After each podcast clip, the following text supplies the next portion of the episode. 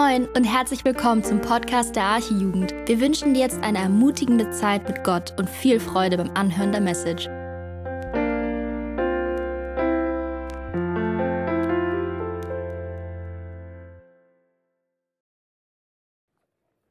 So, ich hoffe, ja, ihr könnt mich hören. Ich höre mich zumindest selber auch.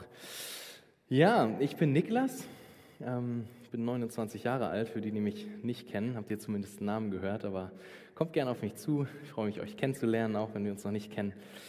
Ähm, ja, am Anfang möchte ich noch einmal gern beten.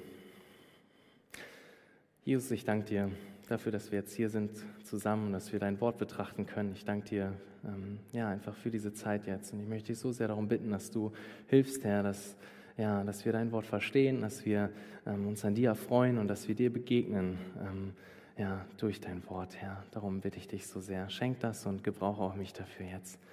Amen. Amen. Ja, ähm, ich habe diesmal so eine PowerPoint mitgebracht. Ich hoffe, das funktioniert alles. Der Plan ist, dass da so die hauptsächlichen Bibeltexte alle dann so hinter mir erscheinen, dass ihr da auch so ein bisschen mitlesen könnt oder lest auch gerne in eurer Bibel mit, wenn ihr einen dabei habt. Ähm, Deswegen nicht, dass ihr euch wundert. Mm, am Anfang, also die, die, die Predigt steht über dem, also oder hat den Titel, was passiert nach dem Tod? Und ähm, das ist auch genau die Frage, wo ich jetzt am Anfang einmal möchte, dass du darüber nachdenkst. Denk mal einen Moment über diese Frage nach. Hast du die Frage schon einmal gestellt? Was passiert, wenn du deinen letzten Atemzug auf dieser Erde gemacht hast? Was passiert?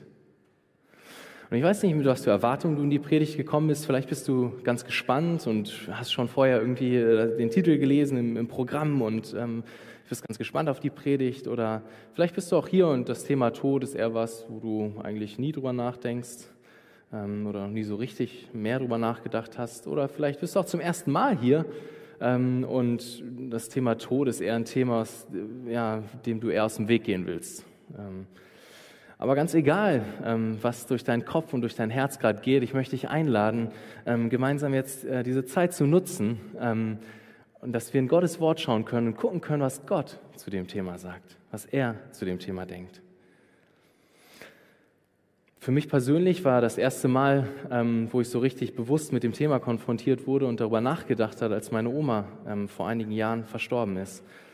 Ähm, als es dann klarer wurde, dass sie ähm, zeitnah versterben wird, sind, also sind wir nochmal da gewesen und ähm, haben sie besucht. Und, und es war irgendwie ein besonderer, aber auch irgendwie trauriger und schwerer Moment, ähm, als, ja, als ich dort am Krankenbett stand und, und dabei war, als sie ja, wirklich ihren letzten Atemzug auf dieser Erde gemacht hat. Der Tod ist etwas Endgültiges, eine krasse Realität, der auch du und ich einmal ins Auge blicken werden. Auch in meinem Beruf als Krankenpfleger ähm, habe ich schon einige Menschen sterben sehen. Ähm, es sind Momente, die man, die man nicht schnell vergisst. Wenn du dort bist und neben dem Bett des Patienten stehst und auf, dem, auf der Intensivstation siehst, wie die letzten Herzschläge des Patienten auf dem Monitor erscheinen und du daneben stehst und ja, ihn begleitest beim Sterben. Der Tod ist etwas Endgültiges, eine krasse Realität, eine unausweichliche Realität, der wir nicht aus dem Weg gehen können. Doch die Frage ist, was passiert danach? Und wie sollten wir auf diese Realität des, des Todes reagieren? Und um diese Fragen soll es in der Predigt gehen. Ähm, ich habe dafür äh, drei Punkte, mal wieder klassisch drei Punkte mitgebracht, ähm, die kommen jetzt auch genau. Punkt 1 ist, der Tod kommt gewiss. Punkt 2 ist, der Tod bleibt vorerst. Oder auch was direkt nach dem Tod passiert. Punkt 3, der Tod wird besiegt zuletzt. Oder wie alles einmal enden wird. Das sind die drei Punkte der Predigt. Und ich habe diesmal wieder einen Satz der Predigt mitgebracht. Wenn ihr eine Sache sozusagen mitnehmt aus der Predigt, alles andere vergesst, dann nehmt doch diesen Satz mit. Er fasst sozusagen die, die, die Predigt zusammen. Und zwar, könnt ihr ihn schon lesen, gehe all in für Jesus und sein Königreich, denn es gibt ein Leben nach dem Tod. Gehe all in für Jesus und sein Königreich, denn es gibt ein Leben nach dem Tod. Wir wollen uns also mit der Realität des Todes beschäftigen und mit der Frage, was danach passiert und wie wir darauf reagieren sollen. Doch lasst uns starten. Punkt 1. Der Tod kommt gewiss. In der Einleitung wurde ja schon eines sehr deutlich, nämlich, dass der Tod etwas ist, ein, was wir nicht aus, dem wir nicht ausweichen können. Das ist eine Realität, die, die, die kommen wird. Und das liegt daran, dass, dass Gott es so bestimmt hat. Wir können einen ersten Bibelvers zusammen lesen, und zwar aus Hebräer 9, Vers 27. Was steht dort? Dort steht, und so gewiss es den Menschen bestimmt ist, einmal zu sterben, danach aber das Gericht.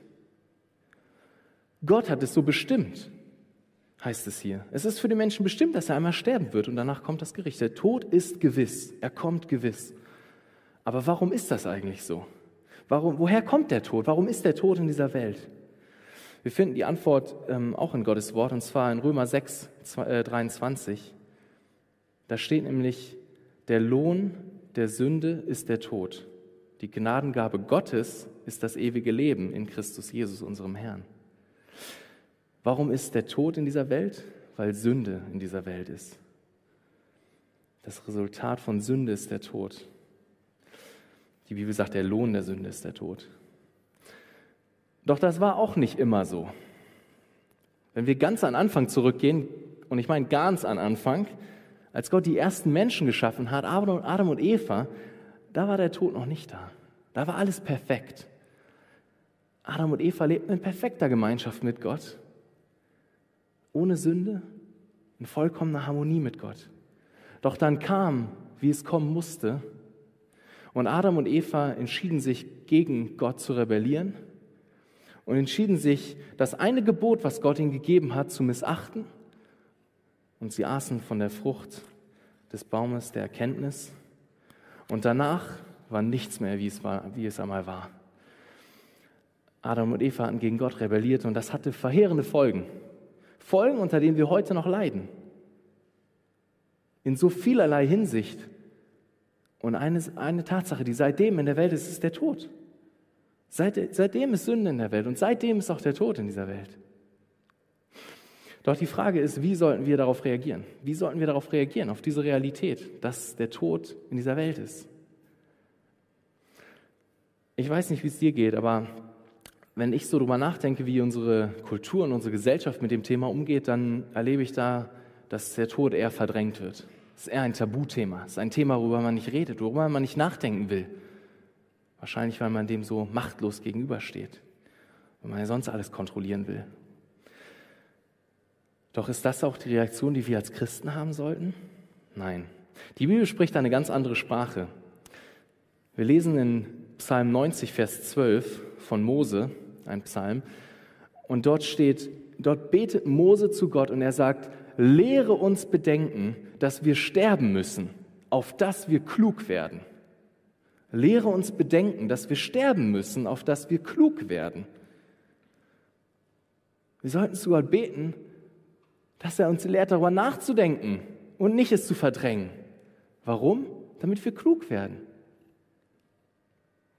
Wenn du klug sein willst und nicht planlos durch dein Leben irren willst, dann denk über die Realität des Todes nach. Und ich will dich mit dem Punkt mal herausfordern. Ist das präsent in deinem Leben? Ist das etwas, worüber du nachdenkst in deinem Alltag? Den Tod? Oder lebst du auch eigentlich eher, wie die ganze Gesellschaft lebt, eher das Thema möglichst wegdrängen, eher möglichst nicht darüber nachdenken, möglichst dem aus dem Weg gehen? Ich will dich herausfordern. Mose betet hier, lehre uns bedenken, dass wir sterben müssen, auf dass wir klug werden. Schon irgendwie krass. Ein Beispiel, was mich zu dem Thema auch immer wieder beeindruckt, ähm, ist ein Beispiel von dem großen Erweckungsprediger Jonathan Edwards. Ähm, er hat äh, vor einigen Jahrhunderten gelebt und ähm, hat auch einige Bücher geschrieben und in, in, einem Buch hat er, das hat er geschrieben mit 19 Jahren, da war ein äh, junger Mann und er hat ähm, 70 äh, Resolutions geschrieben, also auf Deutsch Vorsätze oder feste Entschlüsse und hat Sachen aufgeschrieben, die er sich fest vornimmt. Und eine davon, ähm, als ich sie zum ersten Mal gelesen habe, hat mich sehr beeindruckt. Und zwar ist es die, der neunte Vorsatz von ihm und ähm, er schreibt dort, ich bin entschlossen, bei vielen Gelegenheiten über mein eigenes Sterben und über die allgemeinen Umstände, die den Tod begleiten, nachzudenken. Ich bin entschlossen, bei vielen Gelegenheiten über mein eigenes Sterben und über die allgemeinen Umstände, die den Tod begleiten, nachzudenken. Schon irgendwie krass, oder? Der große Mann Gottes, der, der, der Erweckung erlebt hat. Und was nimmt er sich fest vor? Bei vielen Gelegenheiten über seinen Tod nachzudenken. Warum? Wir haben es vorher gelesen in Psalm 90, Vers 12. Weil er verstanden hat, dass er ein Leben leben will und klug sein will und nicht planlos, durch sein Leben irren will. Doch wie sollten wir noch reagieren? Lasst uns dazu einmal einen Text aufschlagen aus 1. Korinther 15. Ähm, das ist auch ein Kapitel, wo wir äh, ein bisschen mehr Zeit verbringen werden, ähm, denn das ist ein Kapitel, wo sich, wo sich Paulus mit dem Thema ähm, Tod und auch was kommt danach auseinandersetzt. Lasst uns einmal einen ersten Teil anschauen, und zwar insgesamt geht es um die Verse 12 äh, bis 34 zuerst, aber ich lese nicht alles davon, sondern ich lese einmal Verse 12 bis 20 aus 1. Korinther 15 und dann etwas später und dann noch 30 bis 34. Aber erstmal das eine. Ihr könnt auch mitlesen. Ich hoffe, das klappt alles. Ja, ähm, sehr schön. Also 1. Korinther 15, 12 bis 20. Dort schreibt Paulus: Wenn aber Christus verkündigt wird, dass er aus den Toten auferstanden ist, wieso sagen denn etliche unter euch, es gebe keine Auferstehung der Toten? Wenn es wirklich keine Auferstehung der Toten gibt, so ist auch Christus nicht auferstanden. Wenn aber Christus nicht auferstanden ist, so ist unsere Verkündigung vergeblich und vergeblich auch euer Glaube. Wir werden aber auch als falsche Zeugen Gottes erfunden, weil wir von Gott bezeugt haben, dass er Christus auferweckt hat, während er ihn doch nicht auferweckt hat, wenn wirklich Tote nicht auferweckt werden. Denn wenn Tote nicht auferweckt werden, so ist auch Christus nicht auferweckt worden. Ist aber Christus nicht auferweckt, so ist euer Glaube nichtig, so seid ihr noch in euren Sünden. Dann sind auch die in Christus Entschlafenen, ein anderes Wort für gestorben, ähm, verloren. Vers 19. Wenn wir nur in diesem Leben auf Christus hoffen, so sind wir die elendsten unter allen Menschen. Nun aber ist Christus aus den Toten auferweckt. Er ist der Erstling der Entschlafenen geworden. Jetzt nochmal ab Vers 30. Und warum begeben auch wir uns stündlich in Gefahr? So wahr ihr mein Ruhm seid, den ich habe in Christus Jesus, unserem Herrn. Ich sterbe täglich. Wenn ich als, wenn ich als Mensch in Ephesus mit wilden Tieren gekämpft habe, was nützt es mir, wenn die Toten nicht auferweckt werden? Lasst uns essen und trinken, denn morgen sind wir tot. Lasst euch nicht irreführen. Schlechter Umgang verdirbt gute Sitten. Werdet doch wirklich nüchtern und sündigt nicht, denn etliche haben keine Erkenntnis Gottes. Das sage ich zu eurer Beschämung. Soweit erstmal. Ähm, Paulus startet seine Betrachtung mit dem Thema Tod und der Frage, was nach dem Tod kommt, mit einem großen Was wäre wenn Gedanken. Wir können, ich gehe jetzt so nach und nach durch, die, durch den Text nochmal durch. Vielleicht können wir nochmal äh, zurückgehen zu dem äh, ersten Vers. Jawohl, perfekt. Also Paulus startet seine, seine Betrachtung mit dem Thema mit einem großen Was wäre wenn Gedanken. Er reagiert auf einige aus der Gemeinde, die gesagt haben, es gibt gar keine Auferstehung äh, der Toten, ist sozusagen aus dem Tod kommt gar nichts. Und Paulus reagiert darauf und sagt, ja, und denkt den Gedanken mal zu Ende. Was wäre, wenn? Was wäre, wenn das wahr ist, was ihr sagt? Oder was einige aus der Gemeinde gesagt haben? Und er macht deutlich, dass die Grundlage der Auferstehung von den Toten, dass alle einmal von den Toten wieder auferstehen werden, dass die Grundlage dafür ist, dass Christus von den Toten auferstanden ist. Christus wurde gekreuzigt, begraben und nach drei Tagen ist er von den Toten auferstanden. Das feiern wir an Ostern. Und er sagt weiter, dass wenn Christus nicht von den Toten auferstanden ist, dann, dann gibt es auch keine Auferstehung der äh, Toten. Und andersrum sagt er auch, wenn, wenn es keine Auferstehung der Toten gibt, wie ihr behauptet, dann kann auch Christus nicht von den Toten auferstanden sein. Und, und was wäre, wenn? Wenn das wahr wäre, was wäre dann? Er sagt, dann wäre euer Glaube nichtig, sinnlos und wir wären immer noch in unseren Sünden.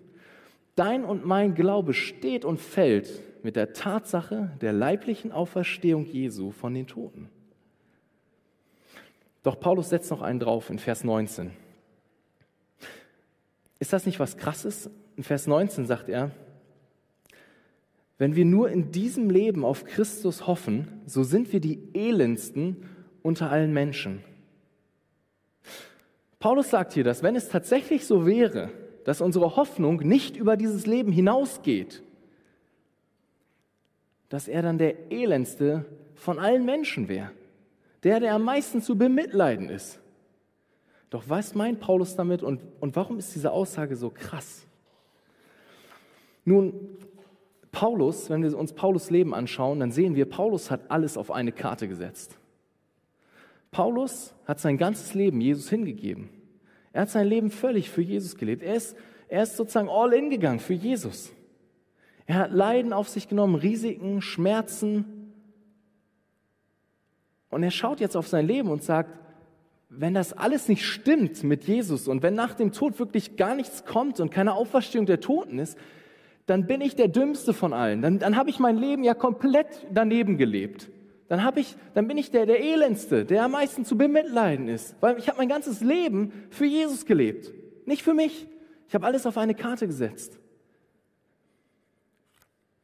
Und ich möchte dich an dieser Stelle herausfordern.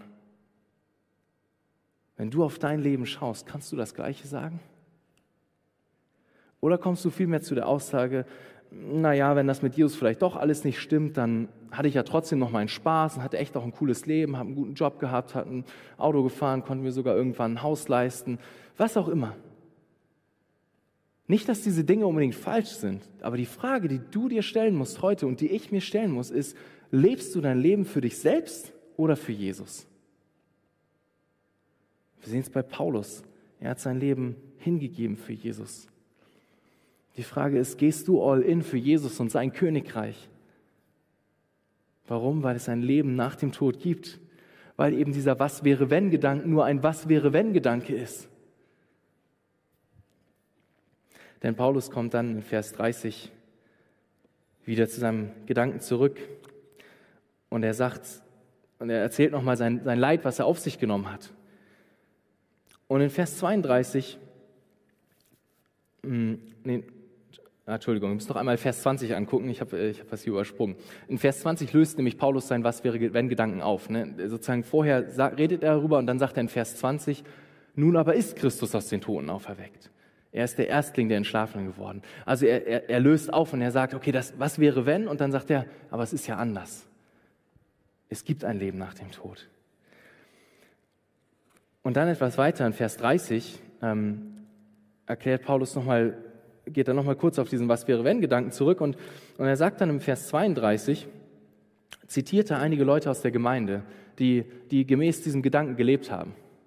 Sie haben gesagt, ja, lass uns essen und trinken, denn morgen sind wir tot. So, what's the point? Lass mich doch einfach mein Leben irgendwie leben. Und vielleicht bist du auch hier ähm, und denkst genau das. Oder wenn du auf dein Leben schaust, ertappst du dich dabei und merkst, ja, oft lebe ich eigentlich irgendwie eher so. Vielleicht bist du hier und denkst, ja, lass mich doch einfach meinen Spaß haben, lass mich einfach leben, lass mich einfach, I don't know, so leben, wie ich es möchte.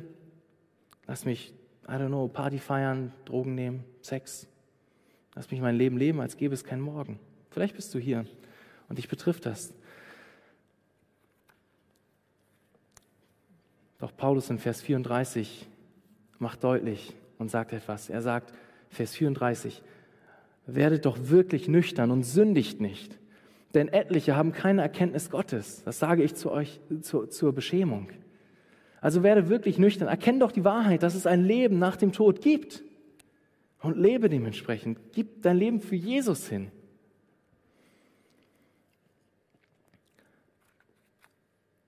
Doch Paulus fährt nun fort und betrachtet weiter, wie diese Auferstehung der Toten und was, was nach dem Tod kommt, passiert.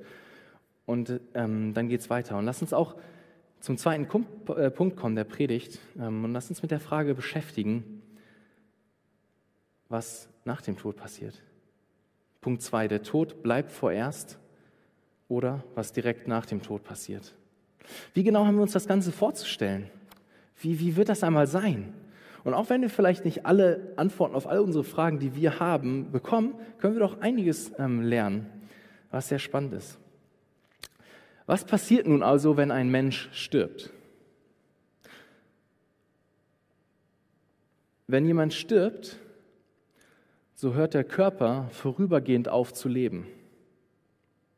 Der Körper wird begraben oder eingeäschert oder was auch immer, unter welchen Umständen jemand gestorben ist. Aber in dem Moment, wo jemand stirbt, verlässt, seine, verlässt die Seele den Körper. Und wenn ein, wenn ein gläubiger Christ stirbt, dann verlässt die Seele des Christen den Körper und geht direkt in die Gemeinschaft mit Gott. Und es wird freudig sein. Das ist das, was, was, was passiert. Der, der Körper stirbt, bleibt im Grab zurück, die Seele geht zu Christus, wenn ein gläubiger Christ stirbt. Wir sehen das an, in vielen verschiedenen Stellen der Bibel. Ähm, lasst uns davon einige anschauen. In 2. Korinther 5, Vers 8 drückt Paulus seinen Wunsch aus äh, oder drückt er einen Wunsch aus. Er sagt, wir, wir sind aber getrost und begehren sehr oder wünschen uns sehr, den Leib zu verlassen, den Körper zu verlassen und daheim zu sein bei Jesus, bei dem Herrn. Paulus spricht hier vom Tod und sagt, dass er sich sehr danach sehnt, aus diesem Körper rauszugehen, dass seine Seele den Körper verlässt, um zu Hause zu sein bei Jesus. Für Paulus war klar, dass sein wahres Zuhause bei Gott ist. Und so sehnt er sich danach, dass seine Seele den Körper verlässt, um dann bei Gott zu Hause zu sein. Und genau das ist, was passiert, wenn ein Mensch, der an Christus glaubt, stirbt. Auch in Philippa 1, 21 bis 24 redet Paulus über das, über das Thema Tod. Und er sagt, denn für mich ist Christus das Leben und Sterben ein Gewinn. Wenn aber das Leben im Fleisch, also im Körper, hier, mir Gelegenheit gibt zu fruchtbarer Wirksamkeit, also wenn ich mit meinem Leben hier noch was anfangen kann, so weiß ich nicht, was ich wählen soll. Vers 23, denn ich werde von beidem bedrängt. Mich verlangt danach, aufzubrechen und bei Christus zu sein, was auch viel besser wäre, aber es ist nötiger, im Fleisch zu bleiben, um euretwillen. Paulus sagt hier also in Vers 23, dass er den Wunsch hat, aufzubrechen, aus dieser Welt abzuscheiden, übersetzen andere Übersetzungen, und bei Christus zu sein. Das ist das, wie Paulus den Tod sieht, als ein Gewinn, weil er dann bei Christus ist, direkt. Und auch als Jesus am Kreuz hängt und ein anderer, der mit ihm gekreuzigt wurde, und es da einen Dialog gibt, spricht Jesus dann zu diesem Menschen, der mit ihm gekreuzigt wurde, in Lukas 23, Vers 43. Und er sagt, und Jesus sprach zu ihm, wahrlich, ich sage dir, heute wirst du mit mir im Paradies sein. Heute noch wirst du mit mir im Paradies sein, sagt Jesus. Wenn ein gläubiger Christ stirbt, ist seine Seele direkt bei Jesus im Paradies. In diesen Stellen können wir auch sehen, dass wir weiter wir selbst sein werden, wenn wir sterben. Wenn wir sterben, dann ist es so wie genau gerade eben gelesen, in der Stelle, die, wo, wo Jesus spricht. Er sagt ja nicht, heute wird irgendjemand anders dann bei dir sein, sondern heute wirst du mit mir im Paradies sein. Es gibt also eine Kontinuität, es geht weiter. Es ist nicht so, dass wir auf einmal jemand anders sind oder irgendwie alle gleich sind oder sowas. Und die Bibel lehrt auch, jeglichen Gedanken, den es in anderen Religionen gibt, dass man irgendwie wiederkommt auf diese Erde und irgendwie wiedergeboren wird und irgendwie Inkarnation, lehnt die völlig ab. Sehen wir ja ganz deutlich. Und was auch wichtig ist, die Bibel kennt auch keinen, keinen sogenannten Seelenschlaf. Ich weiß nicht, ob ihr das schon mal gehört habt oder ob das sozusagen für euch ein Begriff ist. Ähm, manche behaupten, dass es, dass, dass es so einen genannten Seelenschlaf gibt. Das heißt, dass, dass, wenn, man, dass wenn ein Christ gestorben ist, dass er dann in einen, einen Zustand von unbewusster Existenz kommt, wo er, wo er irgendwie wie schläft, aber er existiert noch weiter, aber ist, ist sich nicht bewusst. Und wenn er dann das nächste, was ihm bewusst wird, ist, dass er dann sozusagen, dass dann Jesus wiederkommt und dann er einen neuen, neuen Körper, einen Auferstehungskörper bekommt. Seelenschlaf. Aber das lehrt die Bibel nicht. Denn wir sehen, wie wir eben gesehen haben, dass die Seele direkt in den Himmel, in Gottes Gegenwart kommt und das auch bewusst erlebt.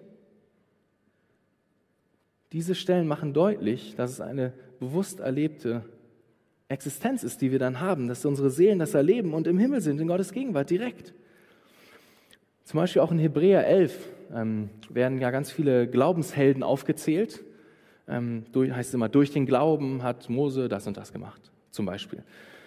Und dann kommt Hebräer 11 und dann kommt Hebräer 12. Und Hebräer 12 fängt damit an, dass es dort heißt, dass wir umrundet sind von einer Zeuge, äh, von, von einer Wolke von Zeugen, so rum. Von einer Wolke von Zeugen. Und Hebräer spricht damit über die Glaubenshelden aus Kapitel 11.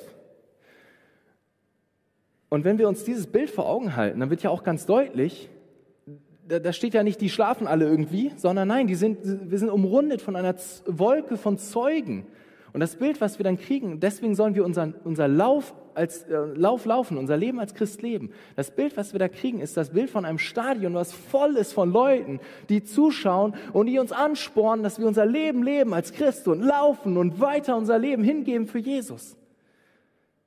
Wir sehen also, dass es keinen Seelenschlaf gibt oder sowas. Wir sind direkt bei Jesus, unsere Seelen sind direkt bei Jesus. Es gibt noch eine andere Stelle, die ich auch sehr ähm, ja, spannend finde und auch krass finde aus Offenbarung, und zwar in Offenbarung ähm, Kapitel 6. Genau, Kapitel 6, äh, 9 und 10 müsste auch, oder 9, 9 bis 10 ist es, glaube ich, ich weiß gerade gar nicht ganz genau. Ah, 9 und 10, genau. Ähm, und dort heißt es, uns, uns als es das fünfte Siegel öffnete, sah ich unter dem Altar die Seelen derer, die hingeschlachtet worden waren, um des Wortes Gottes willen und um des Zeugnisses willen, das sie hatten. Und sie riefen mit lauter Stimme und sprachen, wie lange, o Herr, du Heiliger und Wahrhaftiger, richtest du nicht und rächst und nicht unser Blut an denen, die auf der Erde wohnen. Was sehen wir hier? Wir lesen hier von Märtyrern, die, die hingeschlachtet wurden, heißt es, um des Wortes Gottes willen, die ihr Leben buchstäblich für Gott gelassen haben. Und diese Seelen derer, es steht dort nicht Körper oder was auch immer, die Seelen derer, sie sind vor dem Altar Gottes im Himmel und rufen die ganze Zeit, auch jetzt rufen die Seelen dort und rufen, Gott, wann rächst du endlich unser Blut? Wir wurden zu Unrecht hingeschlachtet. Wann rächst du uns? Das rufen die Seelen derer, die gestorben sind für Christus. Und der Tag wird kommen, wenn Gott Gerechtigkeit schaffen wird. Entweder dadurch, dass diese Menschen, die, die, die dort anderen zu Märtyrern gemacht haben, sie getötet haben, entweder dadurch, dass sie zu Christus selbst zum Glauben kommen und dass ihre Sünde in Christus bezahlt wurde, oder weil sie einmal selber in der Hölle für ihre Schuld zahlen werden. Ich denke, diese Stellen reichen aus, um deutlich zu machen, was nach dem Tod passiert. Die Seele eines Christen geht direkt in die Gegenwart Gottes mit Freuden. Der Körper wird begraben oder verbrannt oder was auch immer, doch die Seele ist sofort in der Gegenwart Gottes. Doch die Frage, die sich anschließt, ist natürlich, was passiert mit dem, die in diesem Leben nicht ihre Hoffnung auf Jesus gesetzt haben und nicht ihr Vertrauen auf Jesus gesetzt haben? Was passiert mit Nichtchristen nach dem Tod? Nun, auch die Seele der Nichtchristen verlässt den Körper. Doch die Seele des Nichtchristen ist nicht in der fröhlichen Gemeinschaft mit Gott nach dem Tod. Nein, das Gegenteil ist der Fall. Genauso real wie der Himmel ist, genauso real ist auch die Hölle. Es ist ein Ort schrecklicher Qualen für immer und ewig, ein Ort der Gottverlassenheit und ein Ort der Strafe. Jesus selbst redet am meisten über diese Realität, über die Realität der Hölle. Und es ist krass. Und sozusagen, wenn ich die Stellen lese, dann, oh, dann es trifft mich und es ist hart, es zu lesen, aber es ist so wichtig. Jesus spricht darüber und, und es ist genauso wahr, wie alle anderen Sachen wahr sind, die Jesus sagt. Jesus erzählt eine Geschichte in Lukas 16, Vers 22 bis 26. Und er erzählt von der Geschichte von einem armen, gläubigen Mann und einem reichen, gottlosen Mann. Die sind beide gestorben. Und es heißt dann in Vers 22, es geschah aber, dass der Arme starb und von den Engeln in Abrahams Schoß getragen wurde. Es starb aber auch der Reiche und wurde begraben. Und als er im Totenreich seine Augen erhob, da er Qualen litt, sieht er den Abraham von ferne und Lazarus in seinem Schoß. Lazarus war der arme Mann. Und er rief und sprach, Vater Abraham, erbarme dich über mich und sende Lazarus, dass er die Spitze seines Fingers in Wasser tauche und meine Zunge kühle, denn ich leide Pein in dieser Flamme, denn ich leide Schmerzen in dieser Flamme. Es ist eine, Stelle, eine der Stellen, die mich emotional mit am meisten herausfordern. Es ist hart, so deutlich von Jesus zu hören, wie die Hölle aussieht, dass sie real ist. Der arme Christ, von dem die Rede ist, Lazarus sein Name, ist gestorben und er wurde sofort von den Engeln in Abrahams Schoß getragen. Und auch der reiche Nichtchrist ist gestorben. Er wird begraben, doch seine Seele öffnet die Augen im Totenreich, in der Hölle und sieht Abraham von fern und er bittet um Erbarmen, dass doch der Lazarus, der arme Christ, der gestorben ist, kommen würde, um die Spitze in Wasser zu tunken, um, um seine, seines Fingers in Wasser zu, um auf seine Zunge zu packen, damit er doch etwas Linderung hat, denn er leidet Schmerzen in diesen Flammen. Ich meine, wie krass ist das, dass Jesus die, Hölle so beschreibt? Das ist was, was mich erschaudern lässt. Das ist die Realität. Wenn dieses Leben hier zu Ende geht, dann wirst du und ich, werden wir an einem dieser beiden Orte sein. Im Himmel oder in der Hölle. Es gibt nur entweder oder, es gibt kein Dazwischen, es gibt kein zuerst da und dann da. Nein, es gibt entweder oder, Himmel oder Hölle. Und wenn du hier bist und du kennst Jesus noch nicht und du hast dein Vertrauen noch nicht auf Jesus gesetzt, dann kann und will ich dich warnen. Ich will dich warnen. Entfliehe doch dem Zorn Gottes, entfliehe doch der Realität der Hölle, indem du dein Vertrauen auf Jesus setzt, indem du erkennst, dass du schuldig bist vor Gott und dass du ein Problem hast vor Gott, nämlich Sünde in deinem Herzen und dass du Vergebung brauchst. Und glaub an Jesus am Kreuz, der gestorben ist, damit du und ich lebst, damit wir Vergebung unserer Sünden haben. Glaube an ihn. Wenn du stirbst, dann verlässt deine Seele den Körper. Dein Körper bleibt tot im Grab leben, doch deine Seele wird entweder mit Gott im Himmel sein, wenn du an ihn glaubst, oder ohne Gott in der Hölle, wenn du nicht an ihn glaubst. Doch was passiert mit unserem Körper? Werden wir für immer ohne Körper sein oder werden wir immer nur Seelen sein oder was, was werden wir immer in diesem Zustand sein? Lass uns zum letzten Punkt kommen und ähm, darauf eingehen. Der letzte Punkt, der Tod wird besiegt zuletzt oder wie alles einmal enden wird. Die Bibel nennt den Punkt, an dem wir einen neuen Körper bekommen, einen neuen Auferstehungskörper, nennt die Bibel Verherrlichung. Einfach so ein Wort, ja, sagt halt die Bibel dazu. Verherrlichung. Wir werden einmal verherrlicht werden. Und ich habe euch eine Definition mitgebracht, die ist nicht ganz einfach, weil das Thema auch nicht ganz einfach ist. Tut mir leid. Ähm, ich habe die ähm, übersetzt aus der biblischen Dogmatik von Wayne Grudem, ähm, was übrigens sehr zu empfehlen ist zu dem Thema und zu vielen anderen Themen oder eigentlich zu allen, die ich bis jetzt daraus gelesen habe. und zwar steht dort, unsere Verherrlichung, also der Moment, wo wir einen neuen Körper bekommen, ist der Moment, in dem Jesus, wenn er wiederkommt, die Körper von all den Gläubigen, die jemals gestorben sind, wieder auferweckt, sie mit ihren Seelen, die ja schon bei Jesus sind, wieder vereinigt, um dann ihre Körper und die Körper der Gläubigen, die dann zu dem Zeitpunkt noch leben, denn Jesus wird ja irgendwann wiederkommen, dann wird es ja auch Christen noch geben, die noch leben, um dann ihre Körper und die Körper der, die noch leben, zu verändern und ihnen einen neuen Körper zu geben, einen Auferstehungskörper, so wie Jesus ihn hat. Ich lese noch einmal. Unsere Verherrlichung ist der Moment, in dem Jesus, wenn er wiederkommt, die Körper von all den Gläubigen, die jemals gestorben sind, wieder auferweckt, sie mit ihren Seelen wieder vereinigt, um dann ihre Körper und die Körper der Gläubigen, die zu dem Zeitpunkt leben, zu verändern und ihnen einen neuen Körper, einen Auferstehungskörper zu geben, so wie Jesus selbst ihn hat. Das ist zusammengefasst das, was passieren wird, wenn Jesus wiederkommt. Wir werden nicht für immer in diesem komischen Zwischenzustand sein, dass unsere Seelen bei Gott sind, aber unsere Seelen noch keinen Körper haben und wir irgendwie ohne Körper sind. Das ist auch schwer vorzustellen, gebe ich zu, aber das ist das, was die Bibel lehrt. Ähm, das wird nicht für immer so sein, sondern Jesus wird einmal wiederkommen und dann werden wir einen neuen Körper bekommen. Und das ist das, was die Bibel Verherrlichung nennt. Lass uns einige Stellen angucken, die uns das noch mehr beschreiben.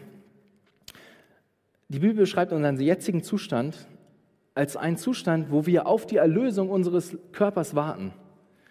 Und dann heißt es, denn auf diese Hoffnung hin sind wir, sind wir errettet worden. Wir sind auf diese Hoffnung hin errettet worden, dass das einmal passieren wird. Das heißt es in Römer 8, 23 und 24. Auch in Römer 8, 30 redet Paulus davon. Er redet, dass wir vorherbestimmt sind, wir sind berufen, wir sind gerechtfertigt und wir sind verherrlicht. Das sind alles Punkte, die wir sind, wenn wir Christen sind und die kommen werden. Noch nicht alles ist voll Realität, aber die Verherrlichung wird noch kommen. Lasst uns noch mal eine Stelle aus 1. Thessalonicher 4 näher angucken. Ähm, wo wir ja, davon auch noch mehr lernen können oder noch mehr sehen können. 1. Thessalonicher 4, ähm, 14 bis 18. Ich lese es zuerst und dann ähm, versuche ich es zu erklären. 1. Thessalonicher 4, 14 bis 18. Ich will euch aber, Brüder, nicht in Unwissenheit lassen über die Entschlafenen, damit ihr nicht traurig seid wie die anderen, die keine Hoffnung haben. Denn wenn wir glauben, dass Jesus gestorben und auferstanden ist, so wird Gott auch die Entschlafenen durch Jesus mit ihm führen. Denn das sagen wir euch in einem Wort des Herrn. Wir, die wir leben und bis zur Wiederkunft des Herrn übrig bleiben, werden den Entschlafenen, also den Gestorbenen, nicht zuvorkommen.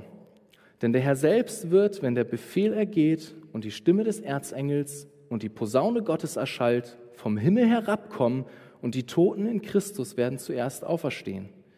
Danach werden wir, die wir leben und übrig bleiben, zusammen mit ihnen entrückt werden in die Wolken, in Wolken zur Begegnung mit dem Herrn, in die Luft. Und so werden wir bei dem Herrn sein alle Zeit. So tröstet nun einander mit diesen Worten. Schwieriger Text, aber lass uns nach und nach einmal verstehen, was Jesus dort sagt, äh, was Paulus dort sagt. Was, was wird einmal passieren? In Vers 14 macht Paulus deutlich, worum es ihm geht. Es geht ihm darum, dass die, die vorher entschlafen sind, wie gesagt, ist ein anderes Wort für gestorben sind, dass, dass er beschreibt, was da sein wird. Er beschreibt, was passiert, wenn Jesus wiederkommt. Er sagt, dass Jesus die, Gestorben, äh, die Gestorbenen, die schon gestorben sind, also die Seelen derer, die wird er mit sich führen. Das heißt, wenn Jesus wiederkommt, kommen wir, die wir dann schon gestorben sind, als Seele mit ihm auf diese Erde. Er wird die schon Gestorbenen mit sich führen. In Vers 15 sagt Paulus, dass es ja noch andere Leute gibt, die zu dem Zeitpunkt noch auf der Erde leben und die noch nicht gestorben sind. Und was ist mit denen? Da sagt Paulus, nee, wir werden nicht einen Vorteil oder einen Nachteil denen gegenüber haben, sondern das werden alle gleich behandelt werden sozusagen. Denn was passiert, wenn Jesus wiederkommt? Er wird herabkommen mit den Seelen der Gläubigen zusammen, die schon tot sind. Das hat er in Vers 14 gesagt. Und dann werden zuerst die Körper derer auferstehen, die schon gestorben sind, weil die haben ja noch keinen Körper. Die anderen, die noch auf der Erde leben, die haben ja noch ihren Körper. Die anderen haben ja keinen Körper, die sind die Seelen, die mit Jesus kommen. Und dann werden die Körper auferstehen, derer, die, die schon gestorben waren. Und dann werden die, die zu dem Zeitpunkt noch leben, zusammen mit den anderen zu Jesus in die Luft entrückt werden, heißt es. Werden in den Wolken sein. Sie werden Jesus begegnen. Wir werden Jesus begegnen. Das ist dann was, das ist das, was passiert. Und was dann passiert, ist, dass wir einen neuen Körper bekommen werden. Und lass uns dazu nochmal 1. Korinther 15 aufschlagen. Ähm, denn da sehen wir, sehen wir einiges von dem, was, was es heißt, dass wir einen neuen Körper bekommen werden. Denn Paulus, wir haben ja bis Vers 34 gelesen, jetzt ab Vers 35 beschäftigt sich Paulus mit, mit dem konkreteren Fragen, wie wird das eigentlich sein? Wie wird unser Körper aussehen, den wir dann haben werden, wenn, wenn, wenn Jesus wiederkommt und wir mit ihm in den Wolken sind und er uns einen neuen Körper gibt. Was, was wird dann passieren? Wie wird das aussehen? Lass uns dazu nochmal einen Teil lesen, und zwar Verse 35 bis 44 aus 1. Korinther 15. Dort steht, aber jemand könnte einwenden, wie sollen die Toten auferstehen und mit was für einem Leib sollen sie kommen? Vers 36. Du Gedankenloser, was du siehst, wird nicht lebendig, wenn es nicht stirbt. Und was du siehst, das ist ja nicht der Leib, der, der werden soll, sondern bloß ein Korn, etwa vom Weizen oder einer anderen Saat. Gott aber gibt, ihnen, gibt ihm einen Leib, wie er es gewollt hat. Und zwar jeden, jedem Samen seinen besonderen Leib. Nicht alles Fleisch ist von gleicher Art, sondern anders ist das Fleisch der Menschen, als anders ist das Fleisch des Viehs, anders ist das der Fische und anders das der Vögel. Und es gibt himmlische Körper und irdische Körper.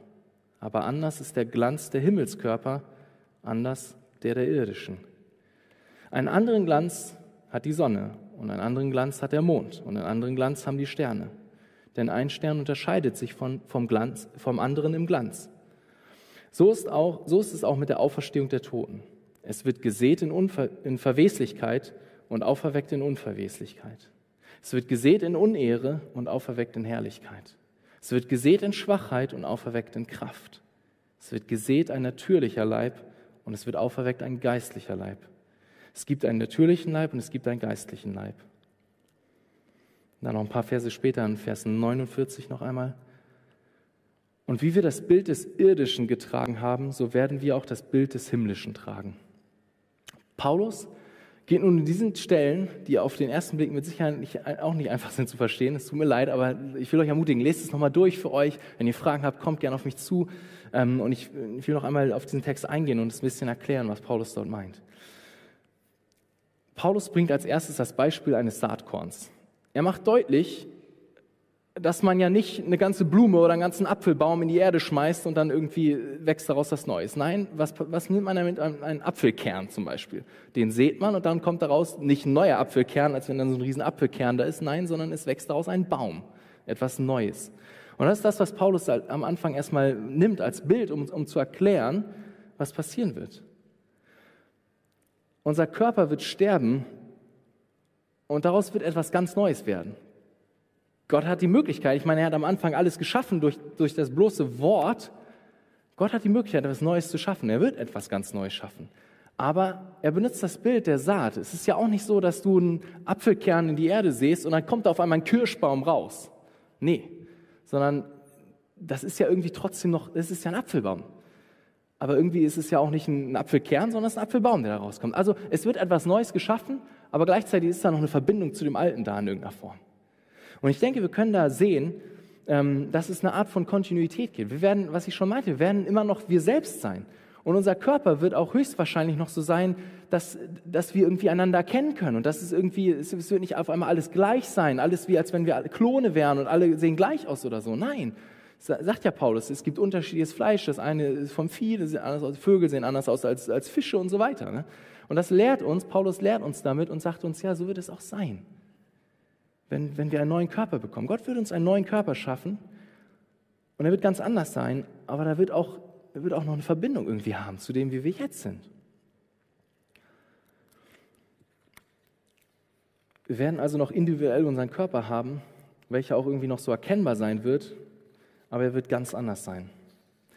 In Vers 40 und 41 heißt es, dass unser Körper glänzen wird spannend. Ich weiß auch nicht ganz genau, wie das aussehen wird oder so, aber die, die, Bibel sagt uns das. Vielleicht ist es so wie bei Mose, der ja auch in die Gegenwart Gottes gegangen ist und hinterher hat, sein, hat, hat er so geglänzt, dass er eine Decke genommen hat und sich bedecken musste, weil die anderen das nicht aushalten konnten.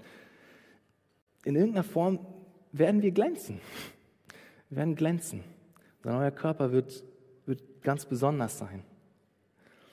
In Vers 42 wird deutlich, dass unser Körper unverweslich sein wird. Es wird also keinerlei Zeichen an uns sein, dass wir altern, dass wir irgendwie älter werden, dass wir irgendwie, wir werden keine, keine Falten bekommen, keine Runzel, keine irgendwie sowas. So wird das nicht aussehen. Nein. Es ist Unverweslichkeit. Es ist nicht, nicht, nicht ein Prozess des Alterns, der irgendwie sichtbar wird, sein wird an unserem Körper. Nein. Wir werden wahrscheinlich einen jungen, gesunden, erwachsenen Körper haben, der nicht alt ist, noch nicht schwach und nicht krank. Vers 43 macht weitere Dinge deutlich. Da steht, dass unser Körper voll von Herrlichkeit sein wird. Unser Körper wird schön sein anzusehen, wird attraktiv sein, schön sein anzusehen. Und das heißt auch, dass unser Körper nicht mehr schwach sein wird, sondern stark sein wird. Wir dürfen uns das nicht so vorstellen, dass wir auf einmal alle irgendwie so Superkräfte haben oder so. Das, glaube ich, ist nicht das, was Jesus damit meint. Aber wir werden die Stärke haben, um, um das zu tun, was Gott von uns will, um ihn zu verherrlichen, um ihm zu dienen. Wir werden einen Körper voller Kraft und Stärke haben. Und es wird auch ein geistlicher Körper sein, können wir in Vers 44 lesen. Ein Körper, der eben nicht ungeistlich mehr ist, der, der sozusagen ohne Sünde ist, der voller, der, der perfekt ist, der einfach in perfekter Harmonie mit, mit Gott ist. Das heißt nicht, dass wir, dass wir auf einmal die gleichen Eigenschaften haben werden wie Gott und dass wir auf einmal genauso sind wie Gott und auf einmal sind wir irgendwie auch allwissend und allmächtig oder so. Das nicht. Aber es wird ein Körper sein, der vollkommen in perfekter Harmonie mit Gott ist, vollkommen ohne Sünde, vollkommen rein, vollkommen heilig.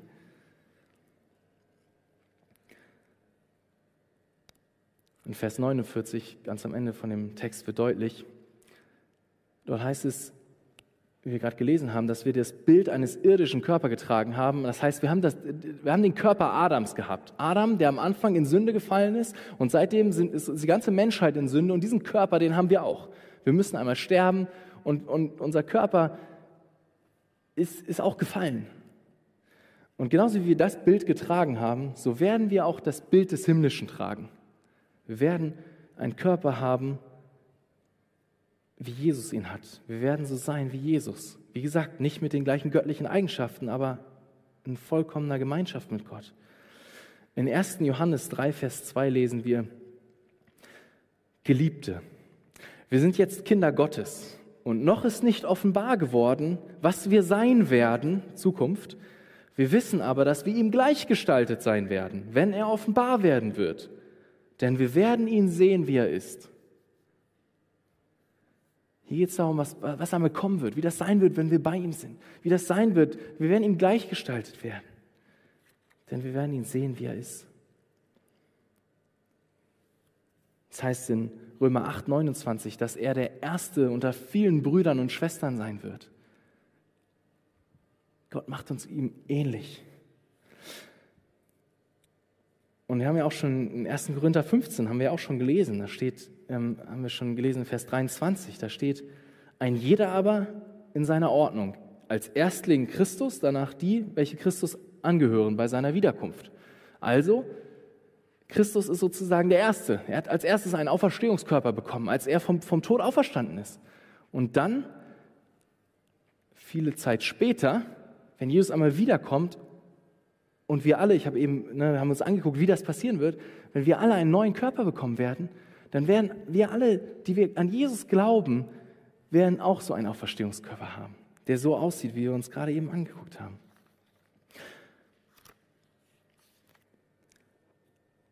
Doch wie sollten wir auf diese Wahrheit reagieren? Ähm, ich finde ganz spannend die Stelle in 1. Thessalonicher 4, da haben wir ganz am Ende noch einen Vers gehabt und zwar stand dort, dass wir einander mit diesen Worten trösten sollen. Und ich finde das spannend, ich weiß nicht, wie es dir geht, aber wenn ich daran denke, jemanden zu trösten, dann denke ich nicht zuerst daran, hey, ihm vor Augen zu malen, wie das einmal sein wird, dass, dass Jesus wiederkommt und dass, dass wir neuen Körper bekommen werden. Aber das ist das, was, was, was Gott uns hier sagt. Er, er, malt uns vor Augen, was einmal passieren wird und dass wir, dass wir zu Jesus kommen werden. Und das ist der Trost, mit dem wir uns trösten wollen. Das ist die große Hoffnung, die wir haben.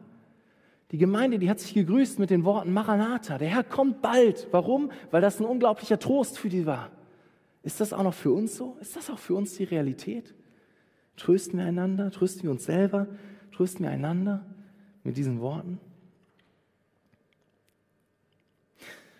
Am Ende der Predigt möchte ich noch die letzten Verse aus 1. Korinther 15 lesen. Das ist ja das Kapitel, um das es auch hauptsächlich ja ging. Und ähm, dort steht ab Vers 55, bricht Paulus sozusagen in Jubel aus. Und er sagt, Tod, wo ist dein Stachel? Totenreich, wo ist dein Sieg? Der Stachel des Todes aber ist die Sünde, die Kraft der Sünde aber ist das Gesetz. Jetzt, Gott aber sei Dank, der uns den Sieg gibt durch unseren Herrn Jesus Christus.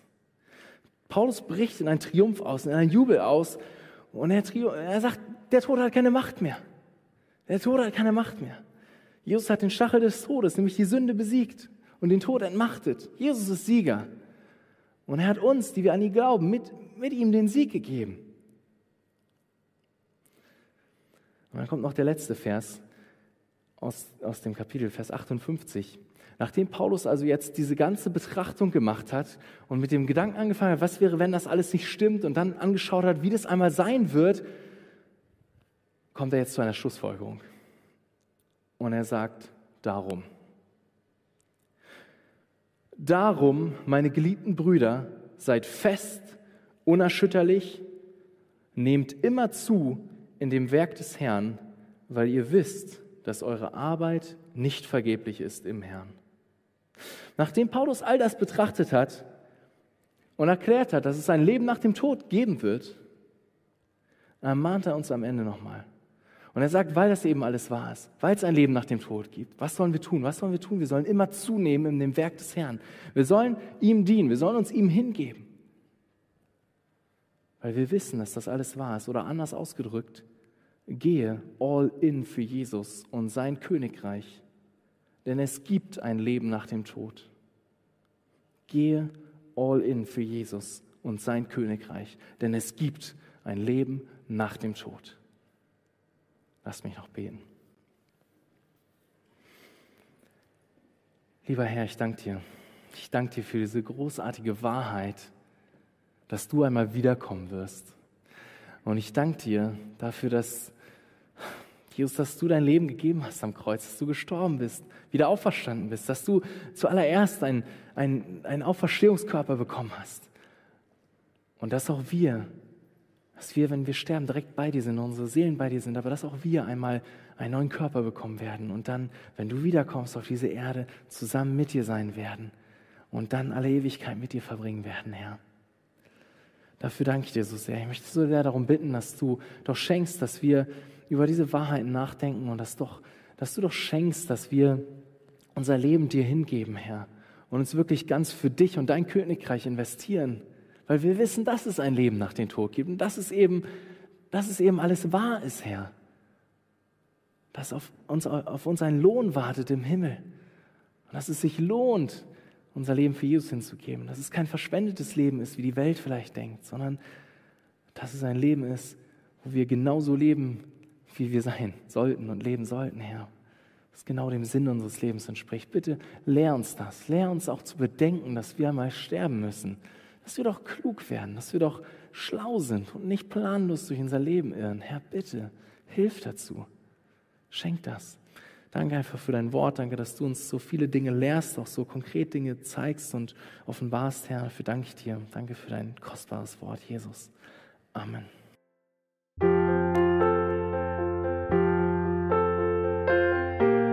Wir freuen uns, dass du heute mit dabei warst. Wir als Archijugend sind fest davon überzeugt, dass Gott auch heute durch sein Wort spricht und hoffen, dass du ihn durch diese Predigt besser kennenlernen konntest. Weitere Beiträge von uns findest du auch auf unseren Social Media Kanälen oder unter archijugend.de.